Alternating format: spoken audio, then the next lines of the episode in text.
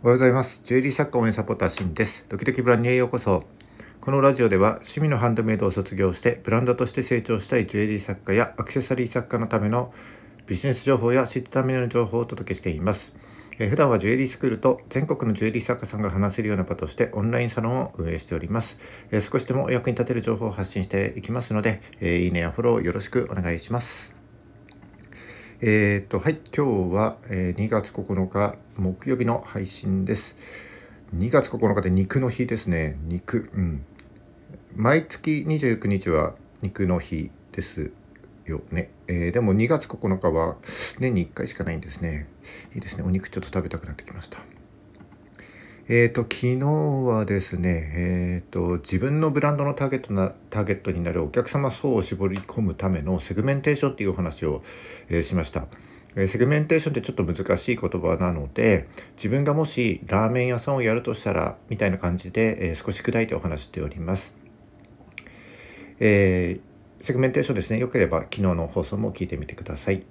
えーと、セグメンテーションとそしてあのペルソナを中心としたターゲットについてこう、えーと、2日間にわたって解説してきたんですけども、えー、市場にはですねこう自分のブランドとお客様だけじゃないですよね自分のブランドと自分のお客様だけじゃなくて、えーと、実際には他の作家さんやブランドといったあの競合だったりライバルが必ず存在するわけです。でそこで他の作家さんやブランドとこうあなたのブランドがどう違うのかっていうえ差別化を図っていく必要があります。で、この差別化を図るための考え方がポジショニングになります。今日はこのポジショニングというのについてお話しいたします。最後までお付きいただけますと幸いです。はい、えー、本題に入っていきます。ポジショニングですね。えーと、世の中に自分のブランドしかなければ、えー、差別化なんて考える必要はないんですけれども、ま、実際にはですね競合がたくさんいますので、えー、他の作家さんやブランドとあなたのブランドがどう違っていてでなぜあなたから買わなければいけないのかっていう、えー、差別化ですねこれを図っていく必要が当然あるわけです。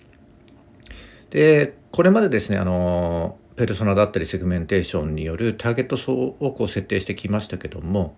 このポジショニングがちゃんとできていないとそもそも選ばれなっちゃうわけです。で市場におけるその自分のブランドの立ち位置というべきものが、まあ、ポジショニングというものになりますけども、えー、なぜですねあなたから買わなければいけないのかというところで自分の立ち位置を、えー、まあ、設定していくのがこのポジショニングになります。えー、ポジショニングを考えるにあたっては、えポジショニングマップっていうえー、こう縦軸と横軸を引いたこう4マスのですねマトリックス表を使用します。これ伝わりますかね？あの漢字の田んぼの田です。田ですね4マス。え例えばですねこう服を販売する際のポジショニングマップとしてはこう縦軸、えー、縦に上と下ありますね。えー、まあ、上が価格が高い下が価格が安いっていうふうにこういう対立する軸をきます。で横軸に、えー、左がトレンド右側がベーシックみたいな感じで対立軸を引いてあげます。そうすると合計4つのマスができるわけです。えー、価格が高いトレンド、えー、価格が安いトレンド、え右側に行くと、え価格が高いベーシック、え価格が安いベーシックみたいなこの4つのマスにですね、えー、で、に、え、市場で展開しているブランドをですねこう配置していくわけです。こう田んぼの田の4つのマスにですね。でその上で、えー、自分のブランドがですねどのポジションが狙えるかですねその隙間を見つけていくのがこのポジショニングマップのやり方になります。で、えー、このポジショニングマップの中でですね最も避けるべきポジションが1個あります。それってどこだと思いますか？そうです。これね真ん中です、えー、真ん中のポジションが最も中途半端になりますのであのあなたからなぜ買わなければいけないのかっていう理由がですねなくなって差別化ができなくなります。なので、えー、狙うべきはですね各4つのマスの端っこになりますね。尖ってるほどやっぱり刺さっていくわけです。でこのポジショニングマップの、えー、縦軸と横軸ですね。さっきは、えー、価格と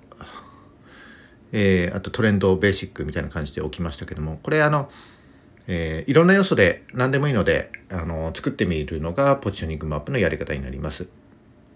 で例えばですね、えー、次のようなものが挙げられます。え大量生産なのかオーダーメイドなのか、え革新的なのか伝統的なのか最先端かレトロか若年層向けか中高年向けか、えー、スタイリッシュなのかちょっとやぼったい感じか、えー、丁寧丁寧なサービスか、えー、早いサービスかみたいな感じになります。えー、縦軸と横軸にですねそれぞれこう対立する軸を置いていくわけです。えー、でこう気をつけたいのは、えー、縦軸と横軸をこう組み合わせた際にですね現実ではない現実的ではないか現実的ではない組み合わせは避けてこう選んでいく必要があります。例えば、えー、先ほど挙げたもので言うと革新的でレトロなものってちょっと少し矛盾してますよね。なのでこう現実的にこう市場にあり得る組み合わせになるように注意して、え、ポジショニングマップを作ってみてください。でちなみにこの対立軸がですね思いつかない場合は、えー、あの対義語辞典が役に立ちますので、えー、ネットでですね「まる、〇〇対義語」みたいな感じでググっていただけると、えー、出てくると思います。でその中で現実的に、えー、あり得る組み合わせをですね、え、見つけて、え、縦軸と横軸に置いてみてください。はい、今日はポジショニングについてお話しいたしました。で、このポジショニングマップでちょっと、え、言葉だけだと説明しにくいので、えーと、今後ですね、ちょっと記事としてまとめていきたいと思いますので、えー、出来上がったらですね、あのチェックしてみてください。それじゃあ今日は以上になります。はい、今日はポジショニングについてお話しいたしました。えー、前回までお話しした、えー、セグメンテーションとターゲティングですね。で、今日お話ししたポジショニング、この3つは、えー、マーケティングの基本中の基本とされているものになります。で、それぞれの頭文字ですね。え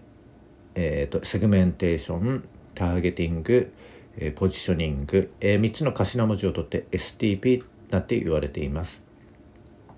ブランドを立ち上げる際にはまずこのあ、えーと、まずはコンセプトですねコンセプトを作りますそして、えー、STP っていう風な感じで戦略を練っていくわけですでコンセプトと STP が固まったら、えー、どんな製品を展開していきたいのかっていうのを考えていくような流れになりますので、まあ、今後の放送でですね、えーと、製品プロダクトプロダクト戦略ですねなんてのもおいおいお話ししていきたいと思います STP ですねあのマーケティングの教科書的な本を見ると必ずこの STP って、え載ってると思いますのでご自身で本屋さん行ってですねまあ見ていただくのも勉強になるんじゃないかと思いますので是非、えー、チェックしてみてください。それでは今日はこの辺で終わりにします。えっ、ー、と肉の日ですね。お肉ちょっと食べたいと思います。